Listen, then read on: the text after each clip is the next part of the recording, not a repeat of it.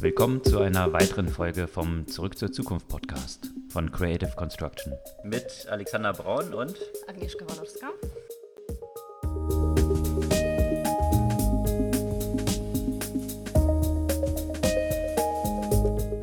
Was gab es Neues letzte Woche? Letzte Woche gab es eine ganze Menge spannende Themen. Ich muss sagen, persönlich war es mir fast ein bisschen schwierig, was, was rauszusuchen, weil man eigentlich mit jedem der Themen, die letzte Woche kamen, äh, eine ganze Sendung füllen könnte. Ich würde vielleicht an das Thema anknüpfen, was wir letzte Woche sehr viel besprochen haben, also das Thema Privacy. Da gab es einen ähm, sehr spannenden längeren Beitrag, auch wieder von dem New York Times, zum Thema Made in China, Exported to the World, mhm. the Surveillance State. Ja. Und ähm, da wird jetzt unter anderem in, im Detail so ein bisschen beschrieben, wie die chinesischen Überwachungsinstrumente äh, konkret in Ecuador eingesetzt werden. Allerdings ist Ecuador nur eine der 18 Ländern und unter den 18 die diese Technologie diese dann einsetzen, die diese in China entwickelt genau. Mhm. Und was mich am meisten überrascht hat, äh, also hier werden ein paar genannt: Zimbabwe, Usbekistan, Pakistan, Kenia, ähm, Vereinigte äh, Arabische Emirate mhm. und Deutschland. Mhm. Und da habe ich versucht, auch was auf Deutsch zum Thema zu finden. Ähm, allerdings muss ich sagen, bin ich da gescheitert. Ich habe da nichts Konkretes dazu zu dem Thema gefunden, was da konkret für Technologie zum Beispiel in Deutschland eingesetzt wird, weil gerade in Deutschland bei der Diskussion, die es gab um das Thema 5G, das äh, für so viel Diskussionsstoff gesorgt hat und äh, wenn sich aber hier herausstellt, dass, dass tatsächlich welche von den Überwachungsinstrumenten äh, eingesetzt werden, was ist das dann konkret? Sind das dann und einfach von nur... Von wem? Ist es dann immer nur genau. von State Actors oder sind es auch irgendwie private Player, die, die das irgendwie einsetzen? Also oder? hier ist eigentlich gemeint äh, State Actors, also wirklich mhm. Staaten, also beziehungsweise die Öffentlichkeit. Das kann ja in Deutschland ja auch die, die Länder sein. Mhm.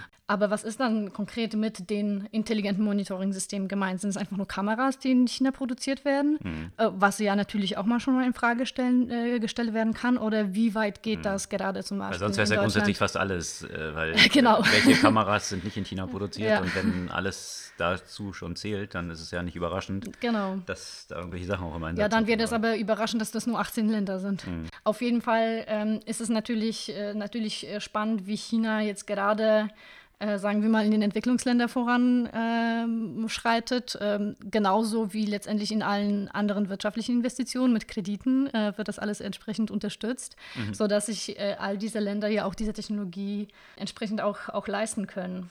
Und, und davon ja auch abgeleitet, also auch eben zu dem Thema Surveillance, gab es meines Erachtens ein interessantes Projekt von einer Google-Company Sidewalk Labs. Ähm, Achso, die sind ja in, in Toronto äh, und da entwickeln die am Lake Ontario die, die ganze Hafenregion, um so ein Smart City Lab mhm. aufzubauen, wo es natürlich auch sehr viele Diskussionen ähm, gerade zu diesem Thema Überwachung dann gab. Ja. Genau, und was die nämlich daraus eben abgeleitet haben, ist, die, die versuchen ein System zu bauen, in dem die Überwachung transparent wird. Also mit so einem Signage-System, das dem Nutzer oder beziehungsweise dem Bürger der Staat gezeigt wird, von wem, auf welche Art, mit welcher Technologie äh, wird er überwacht und was passiert mit seinen Daten. Wie, wie läuft es genau ab? Also ich laufe jetzt Harbourfront Toronto lang und dann wird dann mir hast du wirklich Science, also das ist jetzt erstmal im, im physischen so. Space sozusagen, ah, dass okay. dir dargestellt wird.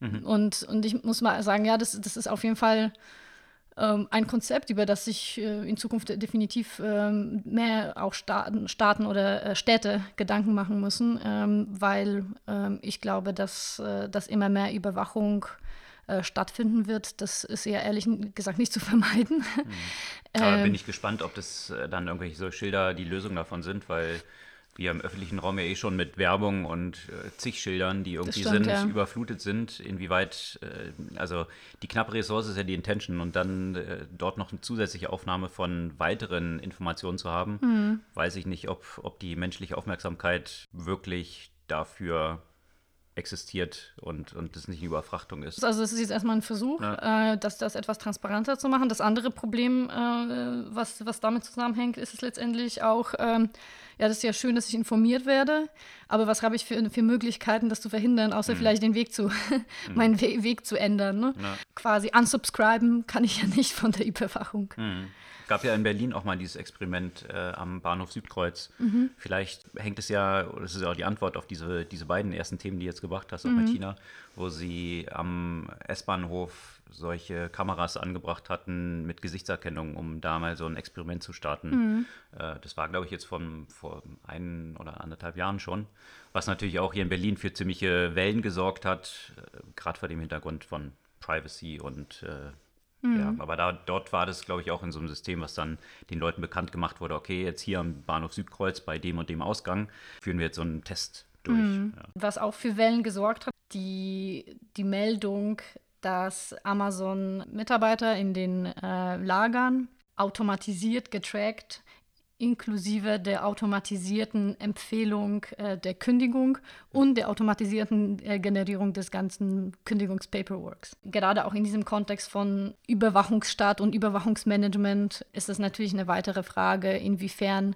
das, was jetzt zum Beispiel in China so heiß diskutiert wird, der, der Social Credit Score, inwiefern wir das zum Beispiel auf dem Level der, der Unternehmen ja auch äh, im Westen bereits schon haben. Das ist jetzt vielleicht so ein Beispiel dafür. Mhm.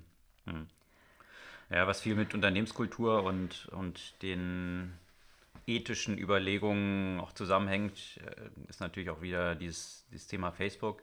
Facebook ist eines der Unternehmen, was vergangene Woche ähm, Quartalzahlen bekannt gegeben hat. Da ist ja jetzt diese Saison von Quartalzahlen, Amazon, Microsoft, Tesla, ähm, gehe ich nachher noch drauf ein, aber mhm. auch Facebook. Und Facebook hat mal wieder bewiesen, dass es verdammt gut darin ist, Geld zu drucken sozusagen. also extrem profitabel, mhm. ähm, das Business boomt.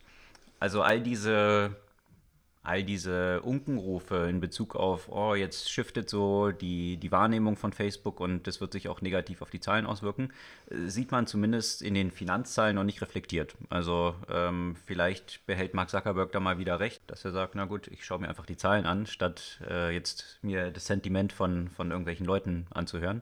Auf, auf der anderen Seite, wenn man jetzt äh, sich erinnert an die Zahlen von BlackBerry, die äh, die kurz nach der Einführung von iPhone ja auch richtig nach oben gegangen sind, ähm, muss es ja auch nicht heißen. Ne? Das kann ja sein, dass es ja trotzdem nur so eine Ruhe von dem Sturm ist. Äh, kann auch sein, ja. Also, äh, wobei ich glaube, im Unterschied zu BlackBerry ist Mark Zuckerberg schon naja, recht aktiv im Scouten von dem, was Facebook disrupten könnte. Das stimmt, Und äh, die Frage ist natürlich, äh, da ist jetzt so TikTok am, am Horizont aufgetaucht, mhm. äh, was, was jetzt so das Ding ist bei allen, äh, naja, unter 25, würde ich mal sagen. Mhm, unter 20. Ja, vielleicht auch so. Ähm, also ich habe letztens aber, zwei, zwei 18-Jährige getroffen, die meinen, das ist was für 13-Jährige. Ah, okay, gut, gut. Ja, aber da ist es natürlich ein bisschen schwieriger mit Tencent und anderen dahinter. Die sind ja auch schon, ich glaube, das Unternehmen, was dahinter steckt, ja mit 70 Milliarden bewertet. Mhm. Ähm, nicht Tencent, sondern ein anderes Unternehmen, dem es gehört. Tencent hat ja da nur investiert.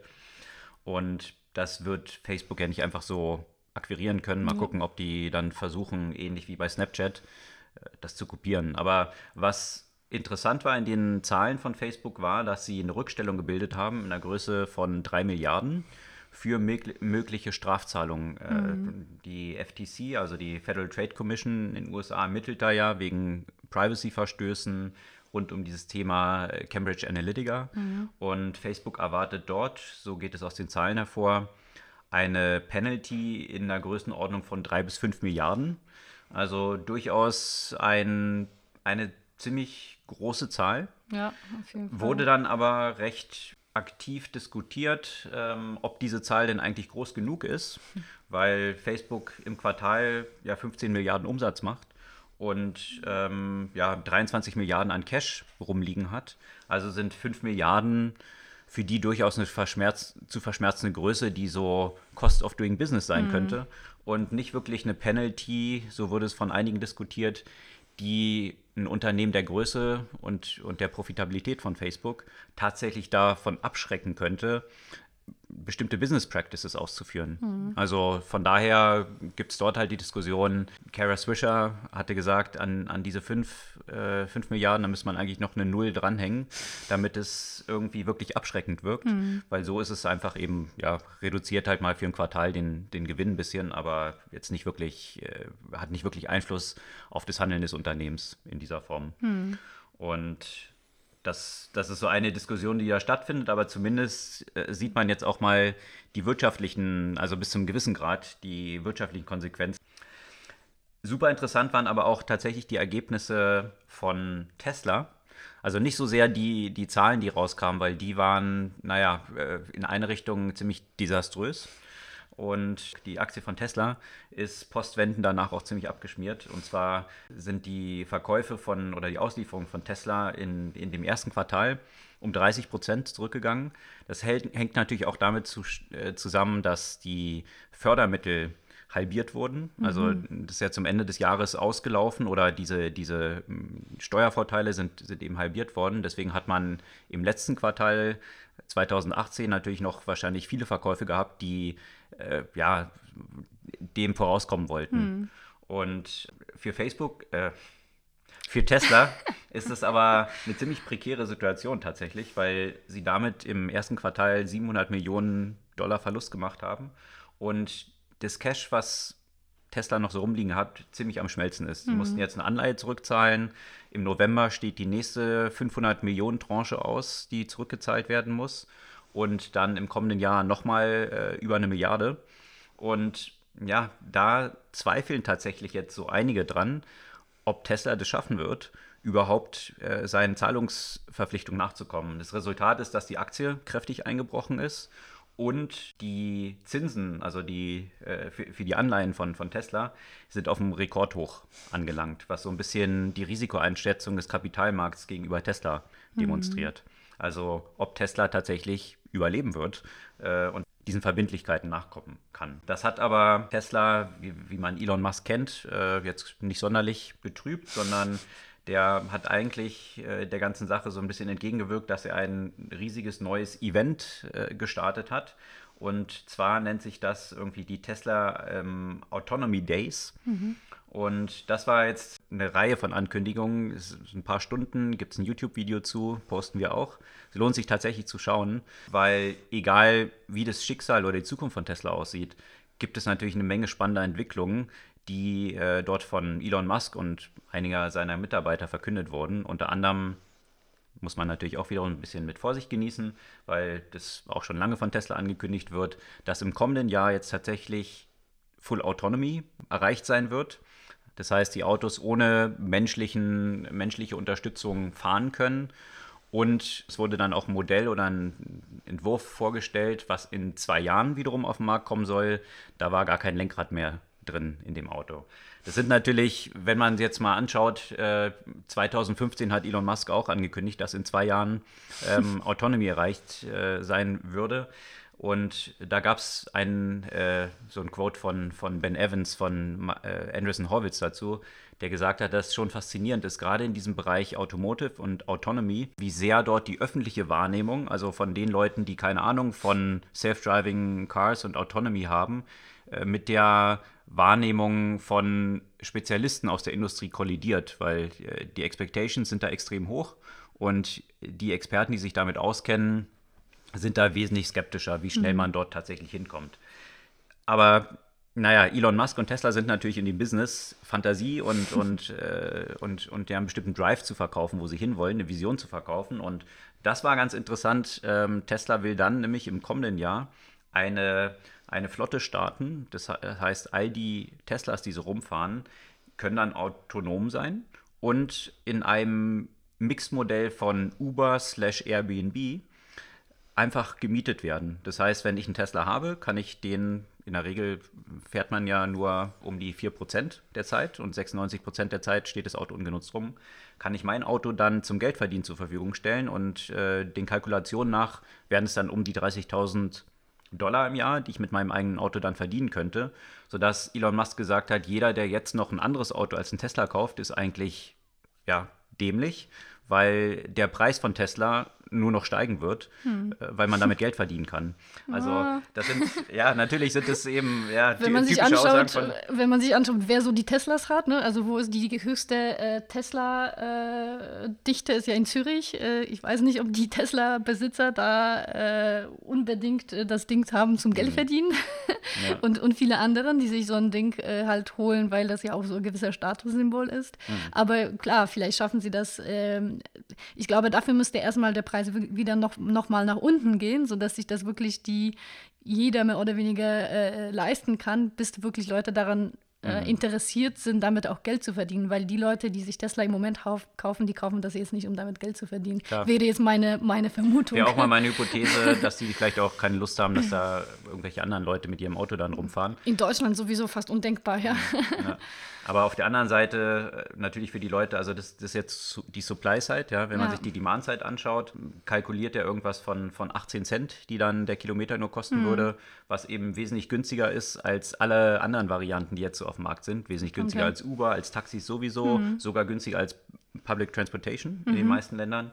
Ähm, also von daher könnte es von der Perspektive ziemlich disruptive sein, selbst wenn Tesla jetzt die eigene Flotte dort zur Verfügung stellen mhm. würde. Ja? Also gar nicht nur die Nutzer. Also auf jeden Fall geht Elon Musk davon aus, dass man dann bereits im kommenden Jahr über eine Million Robotaxis hat. Ja? Mhm. Ähm, schauen wir mal, wann und ob das erreicht wird. Aber zumindest ist es eine interessante Vision, mhm. die natürlich wesentlich wesentlich revolutionärer und entschiedener ist als sonst der ganzen Player, die dort in dem Umfeld auf dem Markt sind. Ob das jetzt ein Waymo ist von, von Google oder Uber mit den Self-Driving Cars, kein, keines dieser Modelle, die jetzt dort auf dem Markt sind, im Unterschied zu Tesla, verkauft diese Self-Driving Technology schon an Endkunden mhm. und will sie dann in einer Robotaxi-Fleet zusammenschalten, sondern die wollen alle eine sel selber mit eigenen Cars so eine Robotaxi-Fleet betreiben, früher mhm. oder später.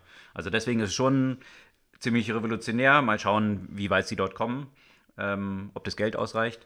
Und äh, in, im Zuge dessen hat Elon Musk dann auch noch angekündigt, dass natürlich im kommenden Jahr auch ein eigenes Versicherungsprodukt auf den Markt kommt, Stimmt, ja. wo eben all diese Daten, die Tesla natürlich über die Fahrer gewinnt, dann einfließen können, um denen, wenn sie gut fahren, ähm, eine günstigere Versicherung zu ermöglichen. Also auch diesem Market der Car Insurance hier zu disrupten.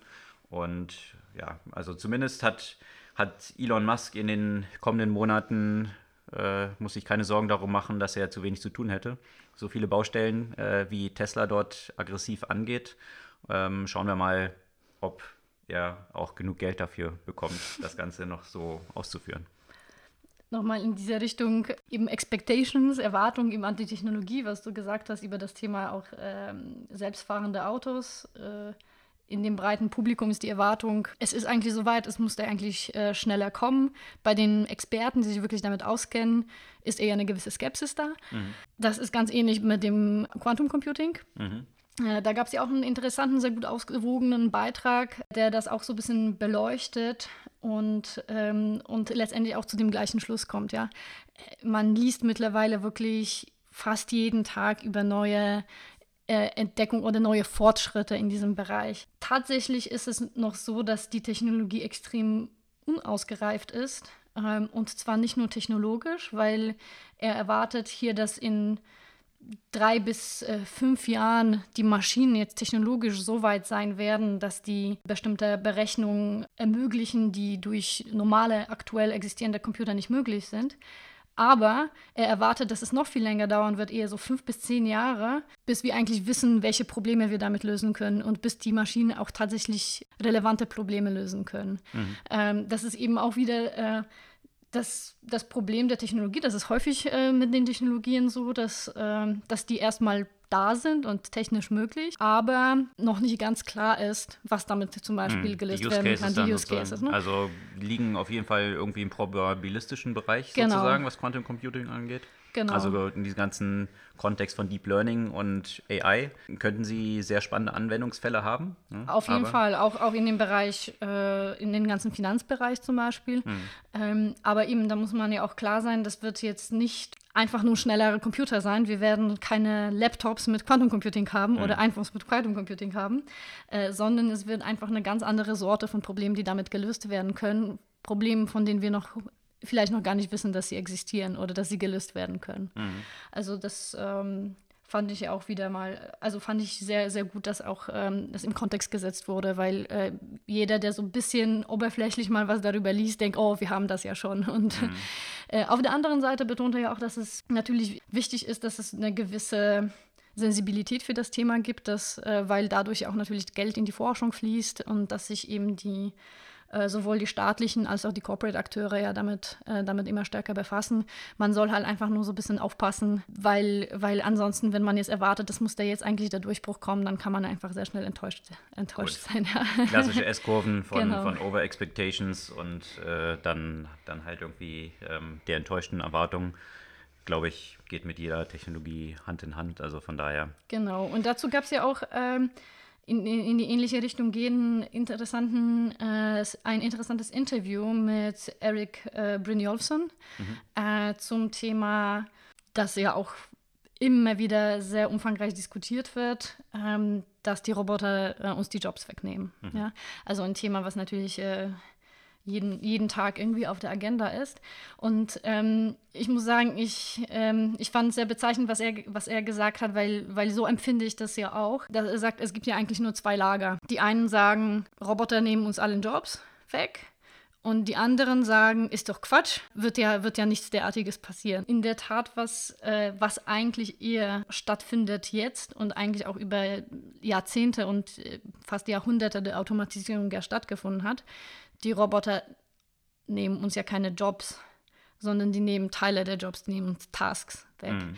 Und natürlich einige Jobs, die nur aus wenigen Tasks bestehen, die werden ja damit stärker beeinflusst als, als die anderen. Aber dass es primär darum geht, eben, dass die Aufgaben einem weggenommen werden äh, oder übernommen werden, ja. Und, ähm, und nicht, dass, dass komplette Jobs an Computer quasi weitergehen mhm. werden. Also, also wenn die Jobs halt einen sehr klaren Algorithmus folgen, äh, dann ist die Wahrscheinlichkeit höher, dass sie eben komplett von Computern übernommen werden könnten. Ähm, aber eben, es entstehen ja auch wiederum andere Jobs. Die Frage ist wahrscheinlich in, in dieser ganzen Geschichte so ein mhm. bisschen, wie schnell dieser Wandel sich vollziehen wird, weil in, in vergangenen technologischen äh, Veränderungen, also jetzt Industrialisierung, Landwirtschaft, äh, dann hat es in der Regel dann äh, mehrere Generationen gedauert, mhm. bis dieser Switch stattgefunden hat. Und in diesem Generationenwandel konnten natürlich, was die Ausbildung angeht, Leute dann schon neue Jobs trainieren von Anführungsstrichen Kind auf. Mhm. Äh, wenn hier der Wandel innerhalb von 20 Jahren passiert, sind wahrscheinlich diese Reibungskosten, die damit einhergehen, etwas tiefgreifender, weil Leute ja nicht von heute auf morgen jetzt plötzlich komplett andere Jobs machen können. Also von daher ist die mhm. Frage, wie dieser Switch dann stattfinden wird. Ja. Also ich glaube, da wäre also meines Erachtens ähm, musste man den Schritt vorziehen und einfach möglichst in dem ähm, Ausbildungsbereich halt einfach anfangen. Ja. Und, und äh, eigentlich müsste man mit dem ganzen Bildungssystem anfangen. Was eine der starrsten ist überhaupt. Also von daher, ja. Genau, was eine der starrsten ist überhaupt und äh, auch in dieser starre Art ja auch unterrichtet wird. Also, ja. ähm, weil letztendlich, wie kannst du Leute darauf vorbereiten, von dem du noch nicht weißt, wie das stattfinden wird. Eigentlich nur so, indem du eben den Leuten beibringst, wie man, ja, wie man sich flexibel anpasst, wie man lernt, äh, wie man unternehmerisch mhm. agiert, wie man kreativ wird, weil jetzt einfach irgendwelchen, irgendwelche Sachen auswendig lernen oder sagen, was muss ich denn jetzt studieren, um einen sicheren mhm. Job zu haben. Oder in Aktionismus zu verfallen und zu sagen, alle müssen jetzt programmieren lernen. Genau. Ist auch äh, eine Sackgasse, weil äh, Programmierung wird auch zum großen Teil automatisiert also werden können. Programmier also die Arbeit des Programmierers wird äh, als eine der überhaupt meist automatisierbaren ja. Tasks überhaupt. Mhm. Also äh, und meine Generation hätte man hätte man Programmieren beibringen sollen. Der mhm. aktuellen sollte man vielleicht eher so einen gewissen insgesamt so eine technologische technologisches Verständnis und äh, Verständnis von Zusammenhängen und eben sowas wie Unternehmertum halt beibringen, mhm. damit das damit das in der Zukunft tatsächlich was bringt. Ja das Verständnis von Zusammenhängen und Wandel, äh, wir hatten es ja vorher schon mit, mit BlackBerry. Da war natürlich Microsoft auch so ein Kandidat, so zum nächsten potenziellen BlackBerry zu werden oder Nokia und äh, hatte ja Nokia dann auch gekauft. Also von daher schien es ein ganz guter Match zu sein. Zumindest unter Steve Ballmer. Jetzt unter Nadella äh, ist das ganze Ruder ja ziemlich rumgedreht worden und Microsoft hat ja vergangene Woche auch Zahlen bekannt gegeben, die sämtliche Erwartungen übertroffen haben. Mhm. Also Microsoft ist so erfolgreich wie eigentlich fast nie zuvor und hat dazu geführt, dass Microsoft jetzt über eine Milliarde, äh, nicht eine Milliarde, ähm, sondern eine Billion, also tatsächlich Deutsch-Billionen, nicht die amerikanischen Billion, ähm, eine Billion Marktkapitalisierung erreicht hat. Und damit mal wieder, wie Microsoft früher ja schon mal war, zum wertvollsten Unternehmen der mhm. Welt geworden ist. Und das ist, wenn man sich jetzt mal irgendwie zehn Jahre zurückschaut, hätte wahrscheinlich keiner erwartet, dass Microsoft, Stimmt, ja. äh, zunächst war ja Apple das erste Unternehmen, was diese Schwelle überschritten hatte, dann irgendwie ein paar Wochen später Amazon. Unterdessen sind Amazon und äh, Apple wieder unter diese eine Billion Marktkapitalisierung gefallen und jetzt ist Microsoft drüber und damit das wertvollste Unternehmen der Welt. Sind unter anderem ziemlich erfolgreich mit dem, äh, mit diesem ganzen Cloud-Geschäft, was ja Amazon auch so vorantreibt und ähm, interessanterweise aber auch mit Sachen wie ähm, dem Verkauf von Windows-Lizenzen. Das äh, ist vor dem Hintergrund von, vom Rückgang von PC-Verkäufen etwas überraschend gewesen in diesen Zahlen, aber äh, ja, ansonsten haben die natürlich auch den Switch zu mit Office äh, 365 ähm, als so ein Software-as-a-Service-Anbieter in die Cloud geschafft. Also ist Microsoft da sehr erfolgreich jetzt unterwegs. Und vor allem nicht nur erfolgreich mit dem, sagen wir mal, Standardgeschäft, sondern ich glaube auch, was der, der, die größte Veränderung ja auch mit Satya Nadella war, auch, dass sich Microsoft ja auch äh, immer stärker ja auch in die neuen Gewässer wagt und, und, und sehr viel in Innovation auch investiert hat, äh, unter anderem ja auch das Thema äh, Virtual bzw. Augmented Mixed Reality. Mit HoloLens und solchen Sachen, genau, wo sie eigentlich den Markt vor sich hergetrieben haben. Dann. Genau. Ja. Und da gab es ja auch einen recht, recht interessanten äh, Artikel zum, zum Thema äh, Virtual Reality, äh, das jetzt nicht explizit äh, mit, ähm, mit Microsoft zu tun hat, sondern ähm, was ist jetzt eigentlich vor allem die Zukunft von, von Virtual äh, Reality. Die Technologie gibt es ja eigentlich auch schon eine Weile, aber man kann jetzt noch nicht so von dem Durchbruch äh, von dem Durchbruch sprechen. Also das ist jetzt noch, noch nicht so, dass jeder zu Hause, das hätte man wahrscheinlich vor zehn Jahren schon gedacht, dass jeder zu, zu Hause irgendwie so ein VR-Set haben wird. Mhm. Deswegen ähm, auch die Akquisition von, von, äh, Oculus Rift, von Oculus Rift genau. und Facebook. Und zum, zum Beispiel. Aber so, so, weit, so, weit ist es, äh, so weit ist es bei weitem nicht. Da gibt es ja viele ähm, Elemente, die dazu führen. Ähm, aber dieser Beitrag war mehr so aus der Perspektive auch ähm, der Mensch-Maschine-Interaktion, eben des Designs und, und was das dann ähm, eigentlich, eigentlich bedeutet. Und ähm, die, die These, die dort aufgestellt wurde, ist eben, dass Virtual Reality eigentlich so eine sehr soziale Komponente hat. Ne? Dass, ähm, dass es eigentlich eine Technologie ist, die wiederum dafür gemacht wird, dass ähm, dass das statt weniger menschliche Interaktion eben mehr, mehr menschliche Interaktion ermöglicht. Und wenn ich mir so denke an meine, meine VR-Experience, die ich, die ich hier hatte, ich habe so ein Escape-Game in Berlin gemacht, in Virtual Reality. Und das Coole daran war tatsächlich, dass ich das mit einem Freund gemacht habe und wir da ja quasi so, so gemeinsam in dieser virtuellen Realität da wirklich irgendwie interagiert haben und irgendwelche Rätsel gelöst haben. Mhm. Und eben wie, wie, wie hier die These aufgestellt wird, was, was wird die VR groß machen, ist den Leuten irgendwas zu ermöglichen, was sie noch nie gemacht haben.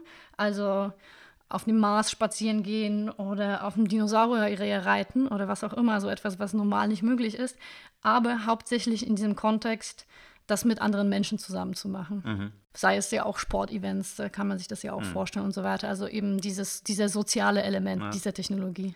Ja, wo es im Einsatz schon ist, glaube ich, und, und wo es ja recht auch erfolgreich schon im Einsatz ist, so in diesem ganzen ähm, Treatment-Bereich von Traumapatienten, mhm. also irgendwie Kriegsveteranen, die äh, sehr realistisch dank VR nochmal ihre Erfahrungen also nacherleben, äh, mhm. nacherleben können mhm. mit irgendwelchen Bombenangriffen, mit Snipern und so weiter, sodass sie dort tatsächlich diese posttraumatischen Störungen mit Hilfe von VR sehr effektiv reduzieren können. Mhm. Also da ist, glaube ich, meiner Kenntnis nach bislang so der, der größte und, und tatsächlich auch schon in, in Praxis ähm, erfolgreichste Einsatz äh, von VR. Mhm. Und natürlich so ein bisschen im, im Aber eben Learning. noch nicht Massenmarkt halt in dem ja, Kontext. Genau, ne? genau. Ja. Die Frage ist, welches der Massenmarkt dann sein, sein wird. wird. Da hatten wir ja mhm. auch schon vor ein paar Folgen mal einen sehr spannenden Artikel, den können wir ja auch nochmal verlinken, von Kevin Kelly mhm. Äh, zu, äh, zu diesem ganzen Thema, was dort, also dass das eigentlich diese ganze VR das neue Internet werden könnte und mhm. wahrscheinlich auch werden wird, also mit riesigen Potenzialen. Äh, der Artikel äh, höchste Leseempfehlung von Kevin Kelly, lohnt sich die Sachen immer sehr zu lesen, ist der Gründer vom Wired Magazine und äh, ja, der, da gibt es spannende Ausblicke von ihm, wie sich die ganze Welt dann so entwickeln könnte.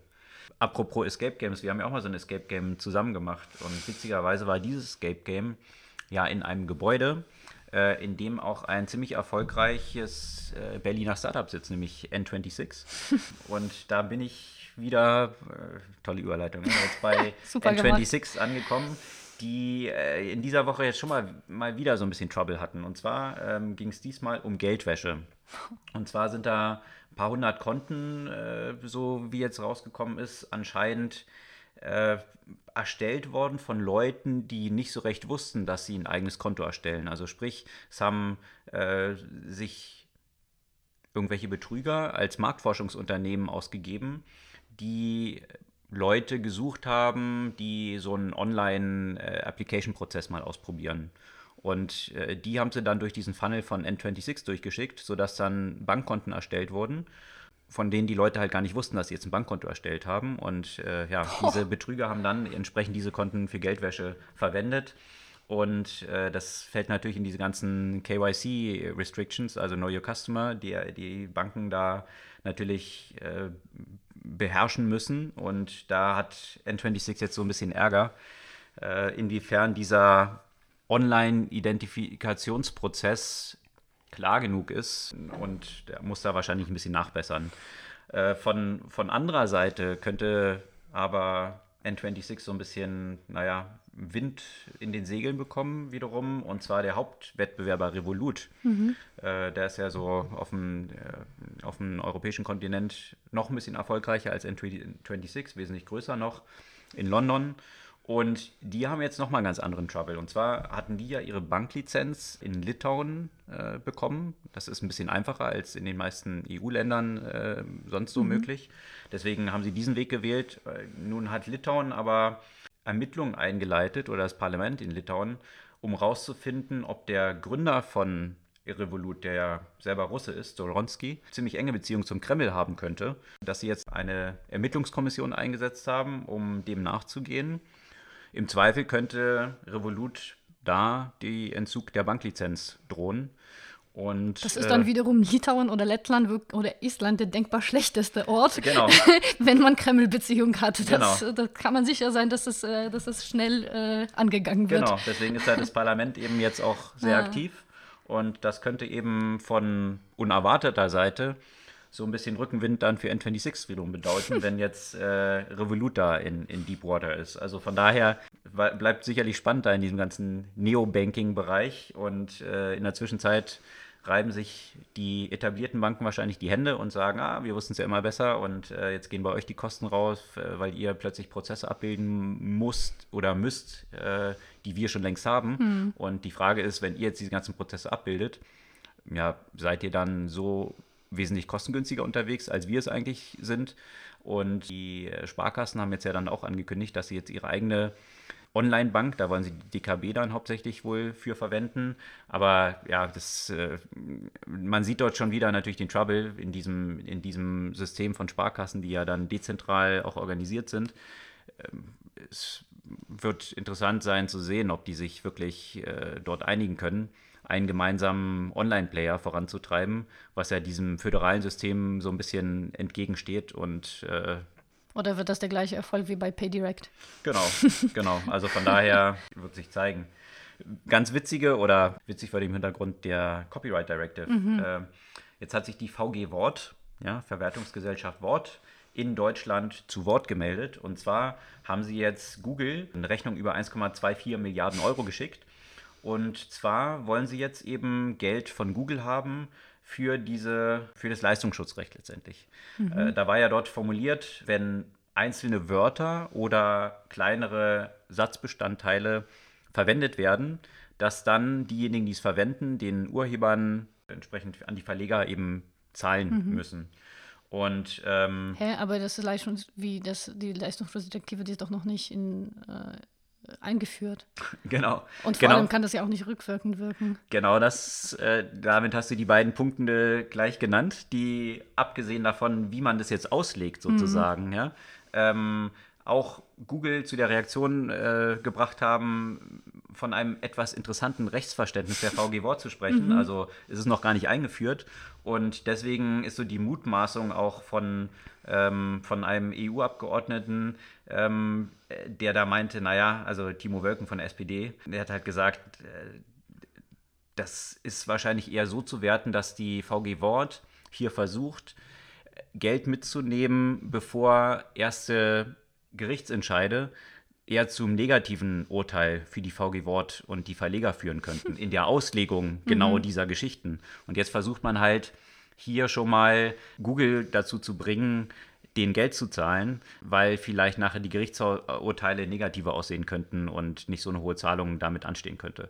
Also interessante Übung, die dort stattfindet. Google hat dementsprechend auch geantwortet, sie würden jetzt mal überlegen, den Verlegern äh, oder der VG Wort eine Rechnung zukommen zu lassen für den Traffic, den sie ihnen geschickt haben, äh, für die Klicks, äh, die zum durchschnittlichen Klickpreis bewertet, äh, würde man auch schnell zu ziemlich hohen Beträgen kommen. Vielleicht genauso äh, fundiert äh, so eine Rechnung, wie die jetzt hier von der VG Wort gestellt wurde wurde. Mhm. Also interessante Konsequenzen schon von, von Gesetzen, die noch nicht eingeführt sind, aber die ähm, ja so unklar formuliert sind, dass sie natürlich genau zu dem führen, was alle befürchtet haben, äh, dass sie dazu führen würden. Um eine Anknüpfung zu meinem letzten Thema noch zu finden, da geht es ja auch um Worte. Aha, aber so, aha, super Überleitung, aber anders. Und zwar geht's, äh, das ist ja, das geht ja so ein bisschen in Richtung Science Fiction. Und zwar geht es um ein Brain-Computer-Interface, mit dem man eben Sprache ablesen kann. Mhm. Das, was interessant daran ist, ist es, dass gar nicht das Sprachzentrum im Gehirn analysiert wird, sondern das Bewegungszentrum. Mhm. Äh, und zwar die Bewegungen vom, vom Kiefer, Zunge, Zähnen und dem ganzen Sprachapparat, mhm. von dem man halt eben ablesen kann, welche Worte ähm, geformt werden. Ge genau, mhm. geformt werden. Und ja, das ist, das ist natürlich eine, eine recht, äh, recht interessante Übung, wie man eben anhand dessen vom Gehirn ähm, zu, einem, äh, zu einer computergenerierten Sprache äh, kommen kann. Die Einschränkungen dabei sind im Moment A, dass, dass die Bewegung zwar bei unterschiedlichen Leuten ähnlich sind, aber dann doch nicht gleich. Und deswegen ist die Frage, inwiefern kann man von den einzelnen Personen auf ein gesamtes Modell letztendlich ableiten, das ja auch bei Leuten funktionieren würde, die jetzt tatsächlich nicht mehr sprechen können, zum Beispiel. Mhm. Äh, weil da wäre letztendlich auch so die, die Anwendung unter anderem. Äh, und im Moment war es halt so, dass man die eine Person erstmal aufgenommen hat. Und dann später hat man ja basierend auf dem Modell, die an dieser Person quasi erstellt wurde, diese Sprache quasi abgebildet. Also mhm. es war eins zu eins mhm. und noch nichts, äh, noch nichts verallgemeinert. Das andere Problem ist eben, äh, man bräuchte einfach viel, viel, viel mehr Daten. Und der Test wurde ja mit Patienten gemacht, an denen man quasi mehr oder weniger an das Gehirn rein konnte, aus anderen Gründen. Und inwiefern jeder sich da quasi den Kopf öffnen lässt, um, äh, um so ein Modell seine Sprache zu bauen, ist dann natürlich auch die Frage. Aber ist auf jeden Fall ein interessanter Interface zwischen, zwischen Mensch und Maschine. Und äh, wenn das äh, irgendwann mal so die nächste Stufe erreicht, dann äh, kann es definitiv interessant sein, nicht nur im medizinischen Bereich, sondern vielleicht auch im sonstiger Interaktion mit der Technologie. Um remote ohne zu sprechen miteinander zu kommunizieren. Zum Beispiel, zum Beispiel. genau. Ja. genau. Klingt nach Science Fiction. Ich glaube, du hast noch so ein bisschen was zu Science Fiction. Ich habe noch was zu Science Fiction. Ich habe nämlich jetzt gerade ein Buch gelesen. Ähm, das ist mein erstes Buch von Cory Doctorow. Bin ich ja großer Fan von. Nicht von den Büchern, da habe ich leider noch keins gelesen als Science-Fiction-Autor, aber sonst ist er wirklich einer meiner Favoriten zu allen Tech-Themen. Äh, befasst sich ja sehr viel so mit, mit der Creative Commons, mit Copyright und all diesen Themen. Genau, und deswegen dachte ich ja auch, äh, vielleicht ist jetzt auch mal Zeit, ein Buch von ihm zu lesen. Mhm. Das Buch heißt Walk Away. Und am Anfang hatte ich das Gefühl, so geht das irgendwie so in Richtung von The Circle, ne? also mhm. so, so diese Überwachung und ähm, dann geht es um eine extreme wirtschaftliche Ungleichheit. Also es gibt ja einige wenige, die eben mit Hilfe der Technologie recht viel Wohlstand angesammelt haben äh, und alle anderen ähm, leben da mehr oder weniger an der Grenze des Überlebens. Und dann entscheiden sich drei junge Leute aus diesem System eben auszubrechen äh, und halt eben walk away. Aber da ist natürlich Cory Doctorow viel zu äh, differenziert und viel zu beschäftigt, selbst mit Technologie, um etwas, was jetzt so eindimensional ist, äh, äh, zu schreiben. Sondern in dieser Geschichte gibt es dann immer wieder sehr unerwartete Wendungen. Am Ende geht es eigentlich um was ganz anderes als dieses Walk Away von diesem System. Was du jetzt noch nicht spoilern wirst, damit äh, es auch einen Grund gibt, es zu lesen. Genau, ich will das jetzt nicht zu sehr spoilen, aber auf jeden Fall ähm, so das, das Hauptthema ist, würde ich sagen, so Streben nach Unsterblichkeit und wie kann die Technologie äh, dazu eingesetzt werden, den Menschen eine Unsterblichkeit äh, zu, äh, zu ermöglichen. Und dazwischen was, was ich halt wirklich interessant finde, ist, ist die Differenziertheit in Bezug auf, auf Technologie, was äh, sowohl was die Gefahren an, angeht, als auch die Potenziale. Und mhm. ähm, ich glaube, was mit dem Buch, dem, das Buch kann man ja auch sehr unterschiedlich interpretieren und ähm, sich selbst äh, eine Meinung, mhm. Meinung dazu bilden. Einer der Gründe, weswegen ich so ein großer Fan von Cory Doctorow und eben dem vorhin erwähnten Kevin Kelly bin, äh, genauso wie äh, Tim O'Reilly, äh, für mich so drei Personen, die einfach mega smart sind, sich mit Technologie auskennen und aber jetzt nicht nur als Papst von irgendwelchen äh, Gefahren oder nur alles toll rumrennen, sondern äh, alle drei sehr differenziert diese mhm. Technologie betrachten und interessanterweise eben mit Knowledge der Technologie mhm. differenziert betrachten, statt vieler Leute, die so rumrennen und glauben, Technologie zu kennen und äh, die ganzen Gefahren die ganze Zeit an die Wand zu malen. Also ähm, alle drei eben sehr differenziert in ihrer Darstellung. Ein Zitat hatte ich hier noch, weil wir letzte Woche äh, so viel über die German Angst und die, mhm. die, die, Bedenkenträgerei, was genau. die Technologie angeht. Und da fand ich dieses Zitat eigentlich ganz gut. Ich übersetze das mal jetzt kurz. ähm, alles, was erfunden wurde, bevor du äh, 18 wurdest, war schon immer da. Alles, was erfunden wurde, bevor du 30 wurdest, ist spannend und wird die Welt für immer verändern. Und alles, was danach erfunden wurde, ist eine Abscheußlichkeit und sollte verboten werden. das äh, finde ich findet, findet sich immer wieder mhm. in, in der Diskussion. Ja. Also die Buchempfehlung diese Woche Cory Doctorow, Walk Away. In diesem Sinne, heute mit einer etwas längeren Folge, weil es so, viel äh, so, viel, so viel spannende Entwicklung gab, äh, die wir hier beleuchten wollten. Wir hören uns kommende Woche wieder und freuen uns auf euer Feedback, auf Likes, auf Follows und bis zum nächsten Mal. Bis zum nächsten Mal.